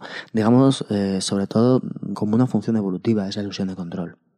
Es decir, el sentir que tenemos más control del que realmente tenemos sobre, sobre las cosas que suceden, realmente nos, nos da poder. Nos quita estrés, yo creo. Nos da todo. poder, nos quita estrés, es decir, eh, resulta que puede realmente ser adaptativo. De hecho, en esto que tú dices de, porque cuando yo digo la ilusión sobre las capacidades, estoy hablando de un sesgo eh, de las personas. Es decir, que tenemos todas las personas. No un sesgo que tienen algunas personas que algunas están sesgadas y otras no. Estos sesgos más o menos funcionan, digamos que todos tomamos decisiones más o menos así. Mm. Si queremos evitarlo, tenemos que ser muy conscientes de que este sesgo está presente. Es decir, todos nos consideramos un poco superior, al menos en las cosas que hacemos bien, cuando en realidad podríamos estar sobre la media. Es lo normal. Hab- Habrá gente que se considere Claro. menos de lo que es. También, igual que el error de autocomplacencia, es decir, tender a pensar que las cosas que hago bien, eh, vamos, que las cosas que me suceden buenas han sido consecuencia de lo que yo he hecho y las cosas que me suceden malas han sido consecuencia de factores externos, es eh, esto tantas veces repetido de he aprobado, me han suspendido. no, es, no es una cosa rara, ¿no? Es una cosa que de alguna forma, pues todos muchas veces llegamos a esa conclusión. ¿Qué es lo que sucede? Que mm, muchas veces una teoría de esto que, que, bueno, es- es- eh, está bastante discutida, pero que sí que tiene una base real y es lo que se llama realismo depresivo. Realismo depresivo. Y es que en la evaluación de sus propias capacidades de una persona frente a la evaluación de las capacidades que haría un juez externo, Eh, son mucho más certeros las personas que tienen eh, cierta, no hablo de una depresión clínica y brutal, ¿no? sino de un estado de ánimo, eh, las personas que tienen eso, pues una, una cierta tendencia depresiva, son más realistas que las personas que no la tienen. Que igual realmente sí puede resultar eh, evolutivamente muy interesante que tengamos esta serie de sesgos. Claro, y que en porque. cualquier caso ver si son positivos o negativos, cuando menos no estaría fácil. Es decir, pensar que eh, lo- ser lo más objetivos posible es lo que más nos va a ayudar, pues no tiene por qué. Es posible que un procesamiento menos científico de la realidad nos dé más beneficios que un procesamiento más científico, al menos en estos casos. Sobre todo yo creo que en, la ilusión de control. Ujú. No obstante, es cierto que, que la tenemos, es decir, que, que lo tenemos de serie. Vale. Bueno, vamos con el, con el último heurístico, que es el, el heurístico de, de anclaje y ajuste. Heurístico es- tiene nombres. Les han dado el Nobel de Economía, no pueden, no pueden poner un nombre que entendamos todos. Esto es así. Como se le dieron el de psicología, que los nombres que ponéis vosotros. Aún me acuerdo de la terapia no Nobel cognitivo-conductual. co- co- perdón, terapia. Racional emotivo conductual. Toma ya. Pero bueno, el heurístico de anclaje y ajuste, ¿en qué consiste? Consiste en que eh, basamos nuestro juicio en un valor inicial, obtenido mediante cualquier procedimiento, y a partir de ahí ajustamos. Te pongo un ejemplo que yo creo que es el, más representativo, que es de Kahneman y Tversky, creo. Luego te pongo otro que es un poco más, un poco más enrevesado. El ejemplo que, que estos experimentadores hicieron era como, bueno, señores, pues vamos a, queremos en este experimento que ustedes eh, infieran o que ustedes nos digan cuál creen que es el porcentaje de tal etnia en este país. ¿No? Pues eh, el, el- la que sea. ¿Y cómo lo hacemos? Pues mire, lo que vamos a hacer va a ser que vamos a poner una ruleta a funcionar y a partir del número que salga, ustedes primero me dicen si creen que va a ser mayor o menor. Y después me dicen cuál creen que es el porcentaje. Entonces, ¿qué es lo que sucedía? Que si ellos tiraban la ruleta y salía un 10, la gente decía, pues mayor, y luego decían un 15. Ahora, si salía un 60 en la ruleta, ellos decían, ¿cómo cuánto creen que es? Decían, menor, ¿cuánto creen que es? Un 40. Es decir, que cuando nosotros hacemos un juicio, ellos utilizaban el valor de la ruleta como anclaje del valor que luego iban a dar. Y a partir de ahí, pues lo movían un poco, pero sin realmente desviarlo. ¿Pero por qué? Eh, pues no lo sé. Es por esto que es un sesgo. Utilizamos el valor que más fácilmente recordamos, el último, y lo utilizamos como base de ello. Y otro ejemplo que se hacía de esto era pues eh, a dos grupos de personas, a un grupo les decían, oye, quiero que en 5 segundos me estimes cuánto va a dar la siguiente multiplicación. Y la multiplicación era 8 por 7, por 6, por 5, por 4, por 3, por 2 y por 1. La veían entera. ¿m? Ujú. Claro, no tenían tiempo de realizarla en 5 segundos. Y otro grupo les decía, quiero que me estimes cuál es el resultado de esta operación. Y decían 1 por 2, por 3, por 4, así hasta 8 Ujú. La misma operación, una al derecho y una al revés. La diferencia entre el valor que estimaban los que empezaban por 8 por 7 y los que empezaban por 1 y por 2 era abismal. Claro, los Es decir, que. hacían la primera multiplicación de los dos números y a partir de ahí extrapolaban. Nosotros hacían la primera multiplicación de los dos primeros números y a partir de ahí extrapolaban. Si empiezas 9 por 8 por 7, ese, e- esa persona cuando hiciese la multiplicación, el intento de adivinar la multiplicación daría valor, eh, eh, estimaría valores más altos porque le están viniendo a la mente números muy grandes. Como si todo fueran 8, 7 y 6 y el otro como si todo fueran unos 2 y 3. Entonces se tira valores muy pequeños. Y en este caso sí lo veo más lógico. Esto es. Pero la ruleta no, es que lo veamos lógico, no, sino que, que, las personas operaban de esta forma. Es decir, los porcentajes que decían a distintas cuestiones tenían una relación directa con el número que había salido en la ruleta. Y evidentemente el número que había salido en la ruleta no era representativo de absolutamente nada. No, pero ni un poco. Nada, nada. era, es decir, que de hecho es que nos basamos en, eh, a partir de un valor inicial, aunque ese valor inicial sea fruto del azar. El último número que he oído. claro, pues, pues esto es eso. Es decir, probando, resulta que esto sucede.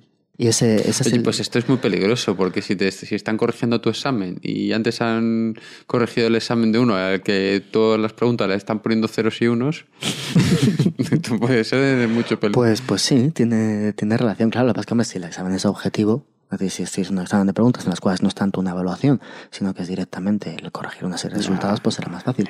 si no, el tema de la redacción, el tema de exposición, va a haber esa influencia del anterior. ¿En qué sentido va a ser esa influencia? Es lo que uno puede dudar. Em, esto tiene mucha relación con los heurísticos de anclaje de ajuste y también tiene relación con lo que podríamos llamar efecto marco. Te voy a un ejemplo que yo creo que puede guardar cierta relación. Me dices ahora sí más o menos. Mira, un grupo de personas se les hizo dos preguntas. Una de la pregunta es, eh, bueno, ¿cuántas citas has tenido en el último mes? Era un grupo de, de universitarios. Y la segunda pregunta era, ¿eres feliz? Eso se hizo a un grupo de universitarios. A otro grupo de universitarios se les hizo las mismas dos preguntas, con la única diferencia de que cambiamos el orden. Primero les preguntamos si eran felices y luego les preguntamos cuántas citas habían tenido en el último mes. ¿Qué sucedía? Que cuando tú primero preguntabas eh, si eran felices y luego cuántas citas habían tenido en el último mes, la relación, la correlación que había estadística entre haber tenido parejas y ser feliz era escasísima. Una correlación de 0,2 o algo así. Cuando tú les preguntabas primero cuántas citas habían tenido el último mes. Y luego, si eran felices, la relación subía pues a, claro, pero... a 0,6 a 0,7. Es decir, dependiendo de en qué esté yo pensando justo antes de, va a influir en cómo yo piense lo siguiente. Aunque en realidad no tenga por qué guardar relación. Si me lo preguntan en otro orden o separado, no tiene relación. Si yo he visto un examen horrible y me pongo a ver un examen que está muy bien, pues lo normal es que el examen anterior me influya en el que estoy viendo. Y a priori lo normal sería que lo vea aún mejor, porque me ha alejado de lo que sería mi 5. Si yo estoy corrigiendo, tengo una idea de lo que es un 5, tengo una idea de lo que es más bajo, tengo una idea de lo que es más alto, la escala que uno valore.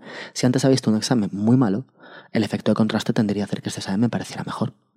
Eso sería un poco lo que llamaríamos otra cosa que han estudiado, aparte de los heurísticos, que es el efecto marco. Es decir, depende de dónde esté encuadrado sobre lo que yo estoy emitiendo un juicio, va a influir. Va a influir tanto el orden como el entorno. Por ejemplo, ponnos un pues de, pues por ejemplo, un, digamos que algo que está muy relacionado con el efecto marco, un subtipo del efecto marco, es lo que llamaríamos el efecto de rango. Y esto efecto es de rango. efecto de rango. Y esto es una cosa que, que alguna que me has dicho, ojo, esto los vendedores, ¿no? Pues esto del efecto de rango sí que tiene mucho que ver con los vendedores. Eh, imaginemos que una persona va a comprar una, una televisión. Una televisión, un modelo con unas características, y se encuentra con dos que son bastante similares. Una de ellas vale 1.000 euros y otra de ellas vale 1.400 euros. Y son muy parecidas. Son muy parecidas. Eh, ¿Qué sucede? Que cuando se pregunta a la gente cuál cree que va a comprar, pues casi todo el mundo dice pues la de mil euros. Son muy parecidas. Vale mil, pues me voy a comprar esta. Eh, resulta que a esas mismas personas eh, se les hace optar o se les ofrece tres televisiones. Una que vale mil, la misma que antes, una que vale 1400, la misma que antes, y una que vale 4200. ¿Qué es lo que sucede? Que ahora las personas eligen la de 1400. ¿Por qué? Porque, bueno, pues en realidad Mm, como una de estas vale 4.000 y estas valen 1.000, 1.400, la diferencia no es tanta. Y de repente lo que antes era como, bueno, pues entre 1.000 y 1.400 me quedo de 1.000 porque son muy parecidas, ahora entre 1.000 y 1.400 casi no hay diferencia, porque tengo aquí una de 4.000. Entonces es que es súper rentable meter ahí el mega televisor de 4.000 euros. Es, es, estupendo. ¿Por qué? Porque primero me lo pongo ahí en, el, en la tienda y ya de primeras va a hacer que la gente se acerque. A ver, no, amigo, fíjate qué bien se ve esto, a lo mejor es 3D, fíjate qué definición, qué negro más negro, que no sé, fantástico. Entonces ya, primero ha traído gente y luego encima de la gente que ha traído los que van a gastarse dinero. Como tiene esa tendencia, de, has llamado efecto de rango, ¿no? De rango. efecto de rango. sería un, una particularización del efecto de marco, ¿no? Del, del entorno en el que me muevo. Sí, claro, está claro que es el entorno el que está afectando a cuál voy a mi elegir. decisión, sí, sí. Y voy a, pues voy a elegir la intermedia. la de- Claro, porque además eh, entre estas dos no hay mucha diferencia. Entonces, bueno, pues voy a tirar por la, la- la- la mejor, ¿no? Que es la más cara. ¿no? Pues Si, vale más, tendrá algo. se- Será de de mayor calidad. Tendrá Los componentes serán mejor. Una cosa sí, hombre, esto también está relacionado con, con un efecto, ¿no? Que nosotros eh, somos conservadores frente a las ganancias, somos más arriesgados respecto a la pérdida, ¿no? Que bueno, no vamos a tratar esto en profundidad porque Conservadores respecto a la ganancia y arriesgados respecto a la pérdida. respecto a la pérdida, sí. ¿Qué quiere decir eso? Por ejemplo, si, si uno compra acciones y digamos que uno compra acciones a 15 y de repente ve que suben hasta, hasta 35 y de repente 35 bajan a 30 y parece que van a seguir bajando, uno los vende porque va a ganar dinero. Ujú, Es la opción conservadora. Es decir, yo no me voy a arriesgar a que sigan bajando. Si uno tiene unas acciones que ha comprado a, bueno, o que tenía a 35 y resulta que ve que, que bajan a 30 y que van a seguir, y que van a seguir bajando, eh, la gente tiene más tendencia a, esperar y no venderlas.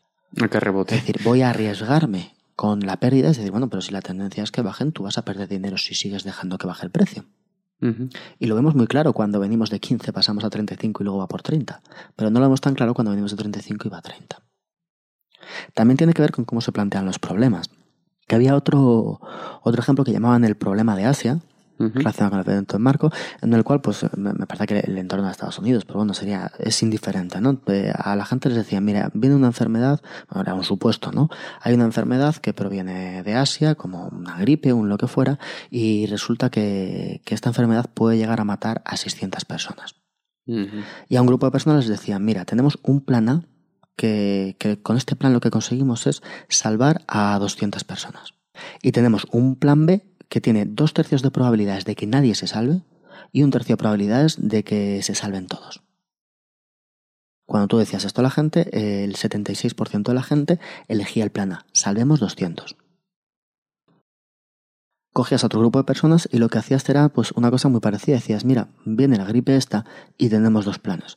Un plan, el plan A es que mueran 400 personas. Y el plan B es que mmm, tenemos dos tercios de posibilidades de que mueran 600, de que mueran todos, y un tercio de posibilidades de que nadie muera. La gente, eh, más del 80%, elegía el plan B. ¿Qué es lo que pasa? Que el plan A y el plan B en los dos casos es exactamente el mismo. Pero se invertía absolutamente el pronóstico. ¿Por qué? Porque uno de ellos estamos salvando.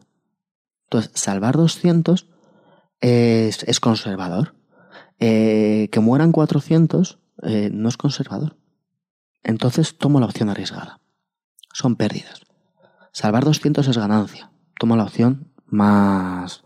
Eh, la opción más conservadora.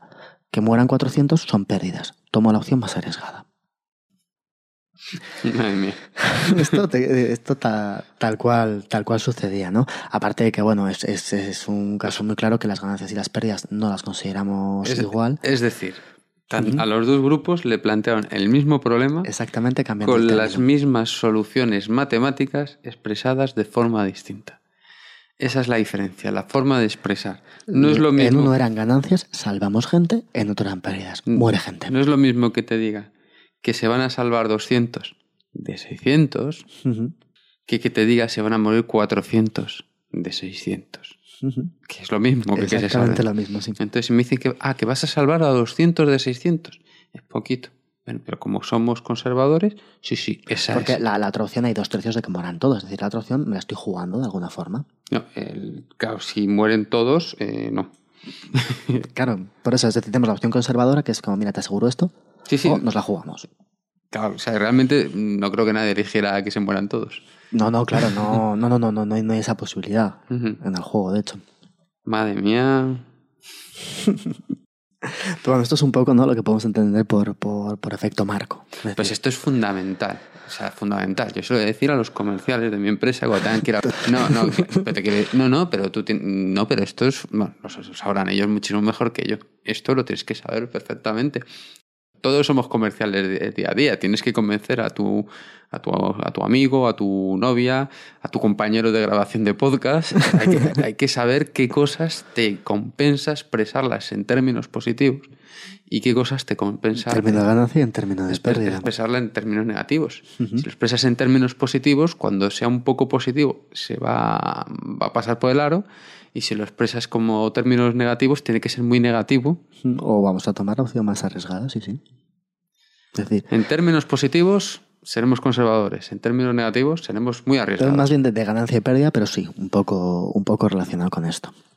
Pero bueno, por no alargarlo más, hay más sesgos, ya, ya hemos dicho, esto tiene más relaciones, pero bueno, yo creo que más o menos nos queda, nos quedan claros al menos estos, vamos, estos, estos tres heurísticos y algunos sesgos que van aparejados. Ahora, ¿qué teoría propusieron, eh, propusieron estos autores, Kahneman y Tversky? Eh, pues digamos que, pensaban que estaba detrás de esto de los heurísticos. Y pues ellos propusieron que realmente, digamos que teníamos dos sistemas de decisión.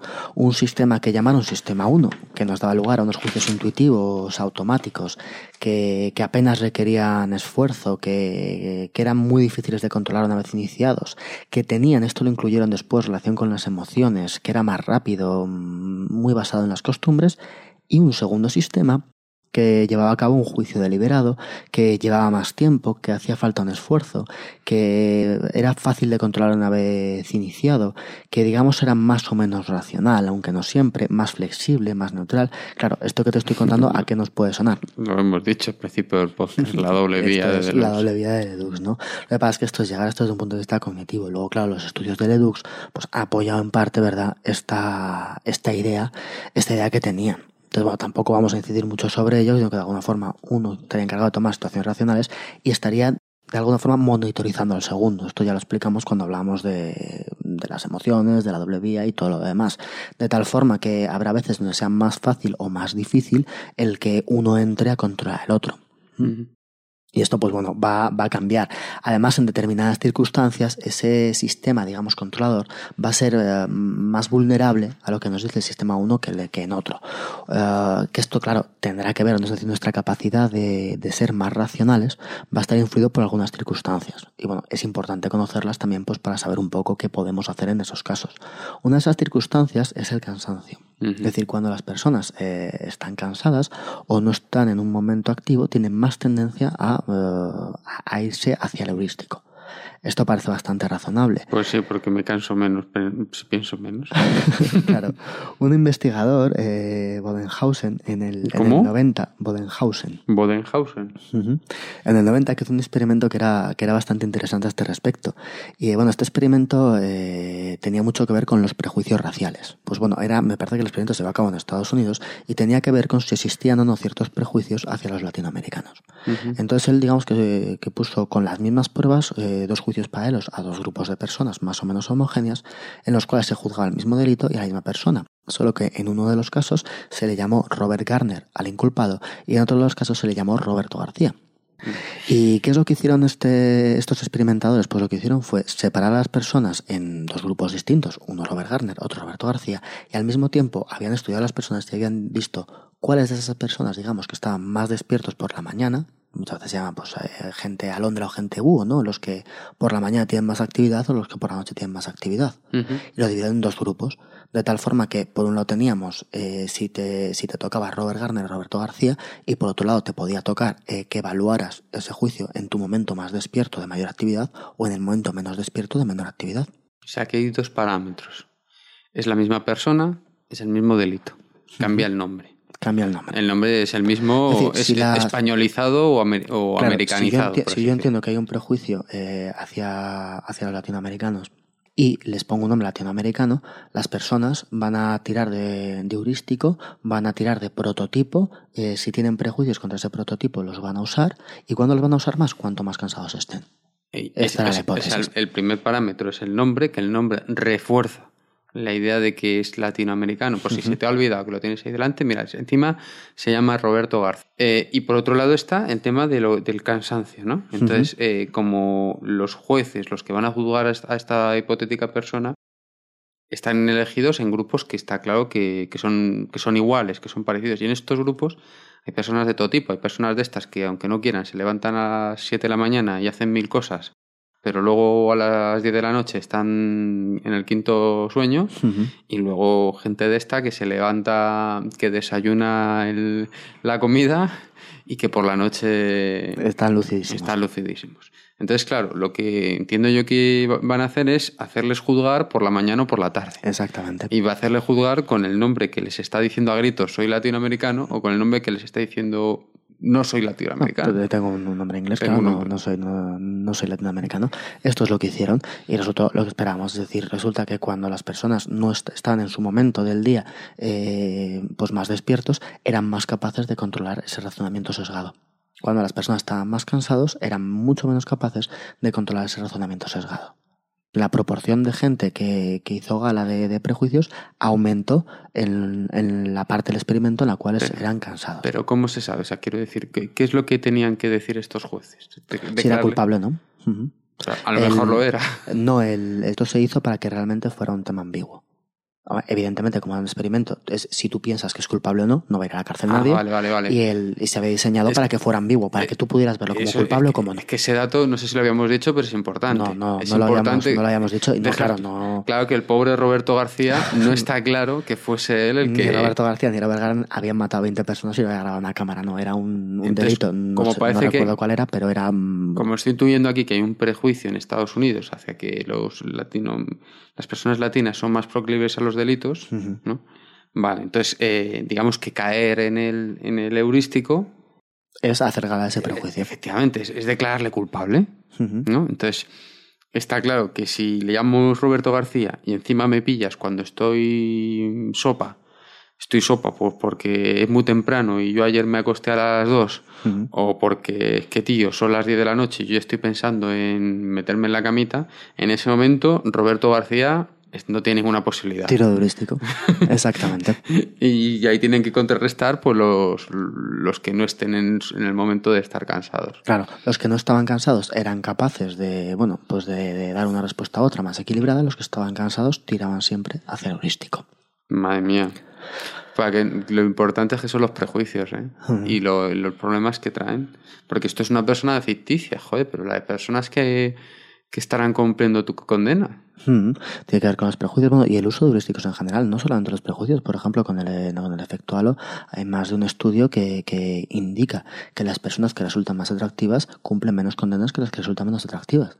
Madre mía. Esto también lo hizo el Bodenhausen, lo, del... No, estos son ot- otro tipo, otros, sea, otros estudios sobre que esto tenía que ver con el efecto halo. Hay menos guapos en la cárcel. Eh, pasan menos tiempo acusados de los mismos cargos porque es más comparable de esta forma. Aunque siempre, por supuesto, juzgar que una persona sea más o menos atractiva, pues es complicado, ¿no? Pero, pero dentro del margen lo que se hacía era ver gente, pues que digamos que ha tenido los mismos delitos con unas pruebas semejantes y una condena, eh, una condena por el mismo delito y la condena era más alta o menos alta dependiendo del atractivo de esa persona. Hay estudios que, bueno, evidentemente son estudios estadísticos, Que es que es muy difícil lo que dices tú, medir no se la puede, belleza. digamos que no se demuestra, ¿no? Pero, pero bueno, sí, sí dando la impresión de que este efecto halo incluso aquí pues influye. No son solamente los prejuicios, ¿no? Sino que un montón de heurísticos que utilizamos, por esto decimos, es decir, los heurísticos no es que sean buenos o malos, pero cuando los heurísticos nos provocan un sesgo, es decir, una desviación sobre la respuesta que sería más racional o más, o, o- o- o- bueno, o más correcta, digamos desde un punto de vista científico, por, por así decir, cuando hablamos de, de si yo creo que controlo o no las cosas que me pasan está muy bien, pero cuando hablamos de que yo tengo que juzgar o no a alguien, o que yo me estoy moviendo en un ámbito donde mi decisión puede importar, o yo estoy proyectando, pues la cosa puede cambiar. Sí, y ahí el uso de un sesgo heurístico puede realmente ser muy necesario que nos demos cuenta y que intentemos corregirlo. Hay ámbitos donde no va a ser importante y que incluso puede ser adaptativo, y ámbitos donde puede ser muy importante y puede ser muy desadaptativo. No es que en sí el heurístico del sesgo sea malo, es una cosa muy útil y muy práctica, pero conocerlo es muy útil y muy práctico porque hay momentos donde no, no deberíamos de ser sesgados, Ujú. o donde debemos tener ese cuidado. Que vale por lo que vale. Es curioso, porque no sé muy bien por qué me he recordado una cosa que me decían a mí. Pues claro, como todo el mundo, yo tuve mi época de estar haciendo entrevistas de trabajo para que encontrara alguna empresa que me diera la- mi oportunidad. Y, y a mí me dijeron una cosa que me llamó mucho la atención y me gustó mucho, y era que me decían que no te echaras colonia. Y decía, pues vaya tontería, ¿no? Bueno, decía, no, no, tú, tú ve, por supuesto, ve aseado. Pero desodorante sí. Pero no te, no te eches colonia. Y la explicación me gustó mucho y me convenció. La explicación es, primero, que los olores tienen un poder evocador muy grande. Muchísimo. A todos nos ha pasado, a mí me ha pasado, a todos que vas andando por la calle, te cruzas con alguien, un olor, y es la colonia de una antigua novia, que igual hacía que no, que no sabes de ella, eh, yo qué sé, cinco o seis años. Eso es una conexión directa además con las emociones, claro. Pues yo, eso no lo sabía, pero a mí eso sí me pasa. Y dices, "Uy, te viene esa, perfectamente esa persona a la cara. Entonces esta persona me decía, los olores tienen un poder evocador muy grande. Entonces tú imagínate que justo esa colonia se la echa a alguien que le cae muy mal. Y ya estás frito. Hombre, si es alguien que le cae muy bien. Sí, pero... Es más raro que... Claro, o sea, no, no sé cómo... Sí, como para generarte una emoción tal, como para contratar o no contratar a alguien, sí. Y al final es un sesgo tonto y, Sí, y muy malo, ¿no? En ese aspecto, pues sí, pero, pero claro, esto nos pasa, es lo que decimos, que, que hay que ver dónde y cuándo están presentes estos sesgos o dónde y cuándo aplicamos estos heurísticos para verlos en, en perspectiva. ¿Qué más cosas influyen? Bueno, ya hemos visto que si no queremos actuar, vamos, si no queremos o, o pretendemos impedir que estos heurísticos, que estos sesgos estén en algún momento dado actuando con nosotros en alguna decisión, pues estar descansado cuando tomamos según qué decisiones va a ser importante. ¿Qué más cosas podríamos hacer? Pues tenemos que tener en cuenta que cuando nos tenemos algún tipo de presión temporal a la hora de decidir, emitir un juicio o pensar sobre las cosas, eh, vamos a recurrir más a heurísticos. Esto es, claro, razonable. Si los heurísticos nos dan una opción rápida de obtener una respuesta, pues cuanto más prisa de metas, más tiraré yo por heurísticos. Huir un poco de las presiones o de no tener tiempo para hacerlo va a ser importante. ¿Qué, qué cosas nos resultan también o cuándo vamos a tirar más por heurísticos? Pues, por ejemplo, cuando tengamos otra tarea que estamos realizando. Si yo estoy realizando una tarea y alguien me viene y me pide que tome una decisión o que juzgue algo y yo sigo realizando la tarea, como mi cabeza no puede hacer dos cosas, mi cabeza va a seguir haciendo la tarea y va a utilizar una norma lo más fácil posible y lo más heurística posible para resolver esa tarea o esa pregunta que a mí me están, me están haciendo. Así que cuando queramos tomar una decisión o decidir algo, si queremos un poco tomar una decisión lo menos sesgada posible, que tomarse un momento, centrarse en, centrarse en el problema y a partir de ahí decidir. Esto que parece obvio, pero bueno, tengámoslo en cuenta. La, la multitarea funciona por heurístico. Y, por otro, y multitarea, por otro sí. lado, si tú le quieres a una persona eh, exponer una cosa que no quieres que la piense mucho, pues hombre, expónsela mientras está haciendo otra cosa que está muy, muy centrado. Hmm. Ejemplo, vamos a darle las notas a los padres. Díselo mientras está viendo el Madrid-Barça. Claro, esto sí, esto sin ningún lugar a dudas. y por cierto, Y ten cuidado a ver qué que, heurístico que- maneja. que no marque el otro el equipo del cual no es tu padre justo en ese momento, porque tienes un problema. Jodos. Pero bueno, también está influido, ya hemos visto antes, eh, cuanto, de cuanto mejor humor estemos, más decisiones tomaremos muchas veces por heurísticos. ¿Mm? Entonces esto también hay que tenerlo por en cuenta. heurísticos. Cuando estamos de buen humor, Decíamos antes lo que, simplificamos. lo que llamamos el realismo depresivo, ¿no? Pues, pues un poco esto. Más cosas. Eh, parece una tontería, pero en algunos de estos heurísticos que hemos dicho, lo decíamos al principio, tienen mucha relación, ¿verdad?, con la estadística, con el análisis de probabilidades, al fin y al cabo, eh, relación, evidentemente, con la economía, ¿no? Si les dieron un Nobel por esto, de tener ciertos conocimientos básicos de estadística nos viene bien a la hora de juzgar X probabilidades. Alfonso. Mm. A Obama le han dado un Nobel de la Paz. Sí, sí, la verdad es que es para pensarse cuán importante es el Nobel. sí. Que no voy a entrar a, Y- y no a- solo a Obama. valorar a Obama. No solo Obama, antes a otros que, que habría que pensarse por qué, por, qué, por qué se lo dieron, sí, sí.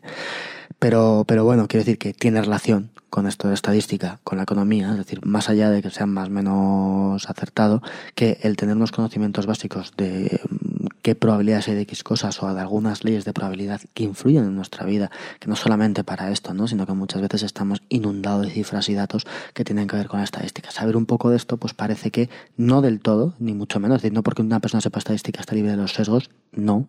De hecho, muchos de estos experimentos ha hecho con universitarios que, por supuesto, habían estudiado estadística. o sea, tampoco nos equivoquemos, ¿no? Pero tener algún concepto pues nos puede nos puede ayudar. Pero ya para, para acabar quería comentarte bueno y todo esto por qué hablamos de esto aparte de lo evidente que hemos visto que es para tomar decisiones para tomar juicios para no dar una respuesta sesgada eh, muchas veces también los, los heurísticos y los sesgos que tomamos no solamente van a actuar en esta eh, en estas decisiones o juicios que tomamos eh, en un momento determinado sino que también van a actuar en lo que llamamos razonamiento contrafáctico. Razonamiento Contrafáctico. Sí, tiene nuevamente un nombre.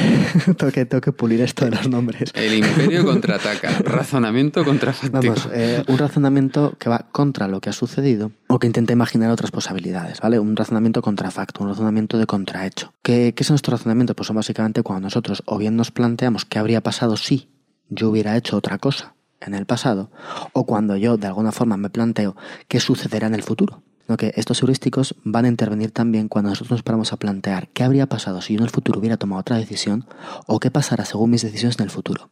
Cada vez que yo tengo que, plantearme una visión de futuro o, o, plantearme una alternativa a lo que ya ha pasado, cada vez que yo tengo que imaginarme eso, los heurísticos van a aparecer ahí. Cuando me planteo una situación, presente o pasada, que no es real, que no es real y que puede depender de una decisión, tengo que plantearme, pues si yo tengo que decidir cualquier cosa a, largo plazo, tengo que pensar qué consecuencias tendrán el seguir un proyecto u otro proyecto, el tomar una decisión u otra, y me tengo que, estudiar, eh, tengo que estudiar distintos escenarios posibles. En, este proceso, eh, los heurísticos van a estar presentes y los sesgos van a estar presentes. ¿Y qué es lo que pasa? Que claro, esto nos va a influir en la solución de problemas, nos va a influir en la creatividad. El uso de unos heurísticos adecuados, mm, pues también muchas veces ayuda en la creatividad, ¿Ah, porque doy respuestas muy rápidas, me resulta muy flexible, puedo centrarme en una cosa y dar respuesta a otra, me puede un tipo de procesamiento. Pero al mismo tiempo tengo que controlar que no esté moviéndome por sesgos, en cuyo caso las respuestas que estoy dando no son correctas. Cuando yo tengo que, definir un proyecto, tengo que plantearme todas las posibilidades que tengo dentro de ese proyecto que estoy definiendo, un proyecto en mi vida, un proyecto en mi trabajo, un proyecto del tipo que sea, tengo que plantearme futuros escenarios. Esos futuros escenarios, si yo quiero definir mi proyecto de una forma correcta, tendrán que ser lo menos sesgados posibles. Si yo quiero dividir eso en pequeños pasos, tengo que ver que esos pasos a dónde me llevan o a dónde no. O, si yo quiero cambiar o mejorar cualquier aspecto de mi vida, voy a hacer esto, es decir, yo voy a proyectar, voy a tener un, pensamiento sobre esto. ¿Qué sucede? Que muchas veces esto va a estar vinculado a la experiencia emocional. ¿Por qué? Pues porque cuando miramos al pasado en muchas ocasiones decimos, bueno, ¿yo qué podría haber sido? ¿O qué habría sido de mi vida si yo hubiera hecho otra cosa? Claro, si nosotros lo hacemos de una forma racional tendremos unos resultados. Si lo hacemos de una forma sesgada tendremos uno u otros resultados dependiendo de cómo los sesguemos. Y que estos resultados sean positivos o negativos va a influir en nuestro estado emocional. Y eso es una cosa que nos sucede bastante.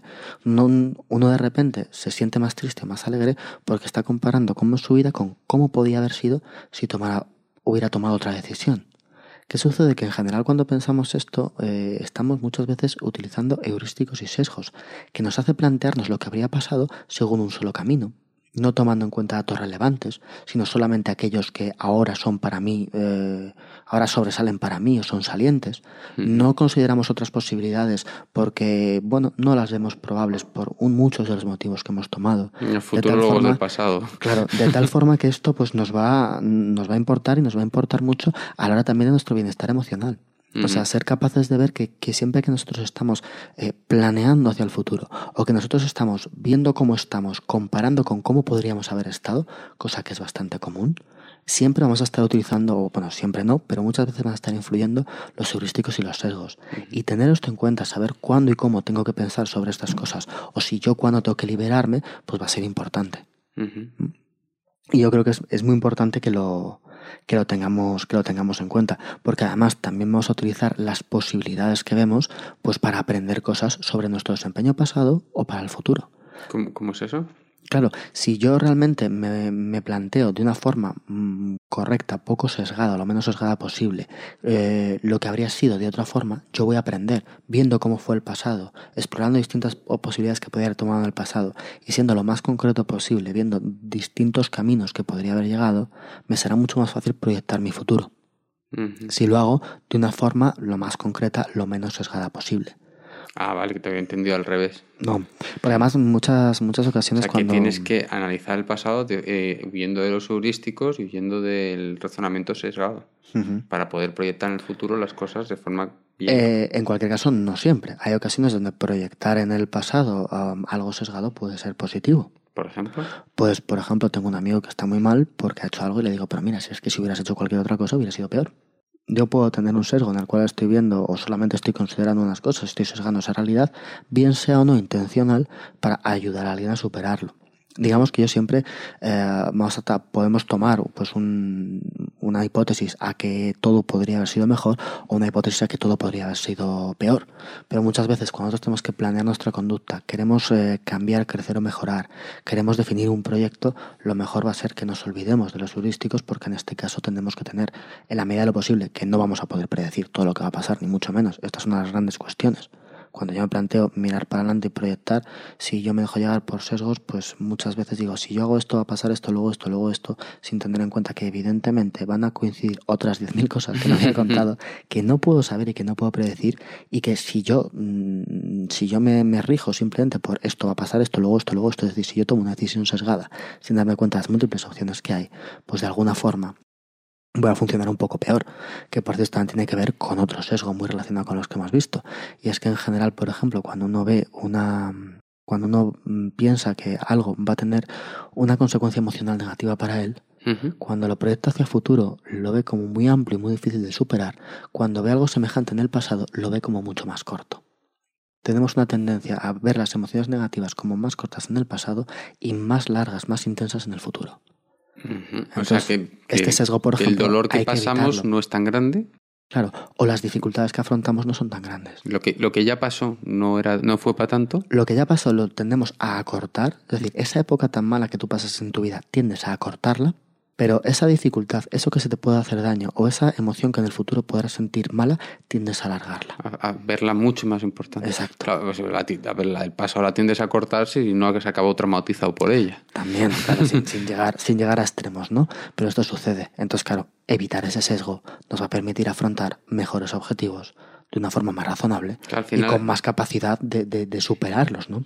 Eres más objetivo a la hora de valorar las cosas, entonces las vas a valorar mejor y te vas a meter en cosas para las que estás preparado. También. Así. Mm.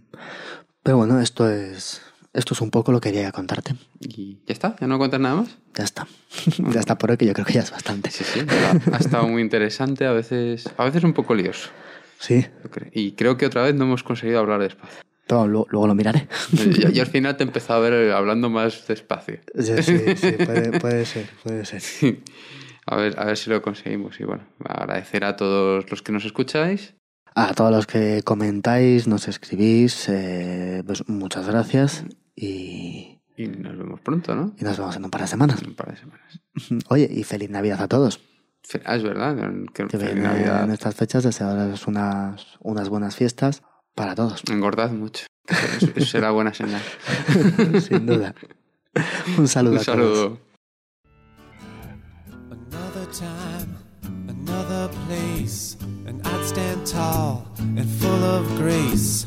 But now my hands, they hold my head, and now I'm feeling like I'm dead. When you go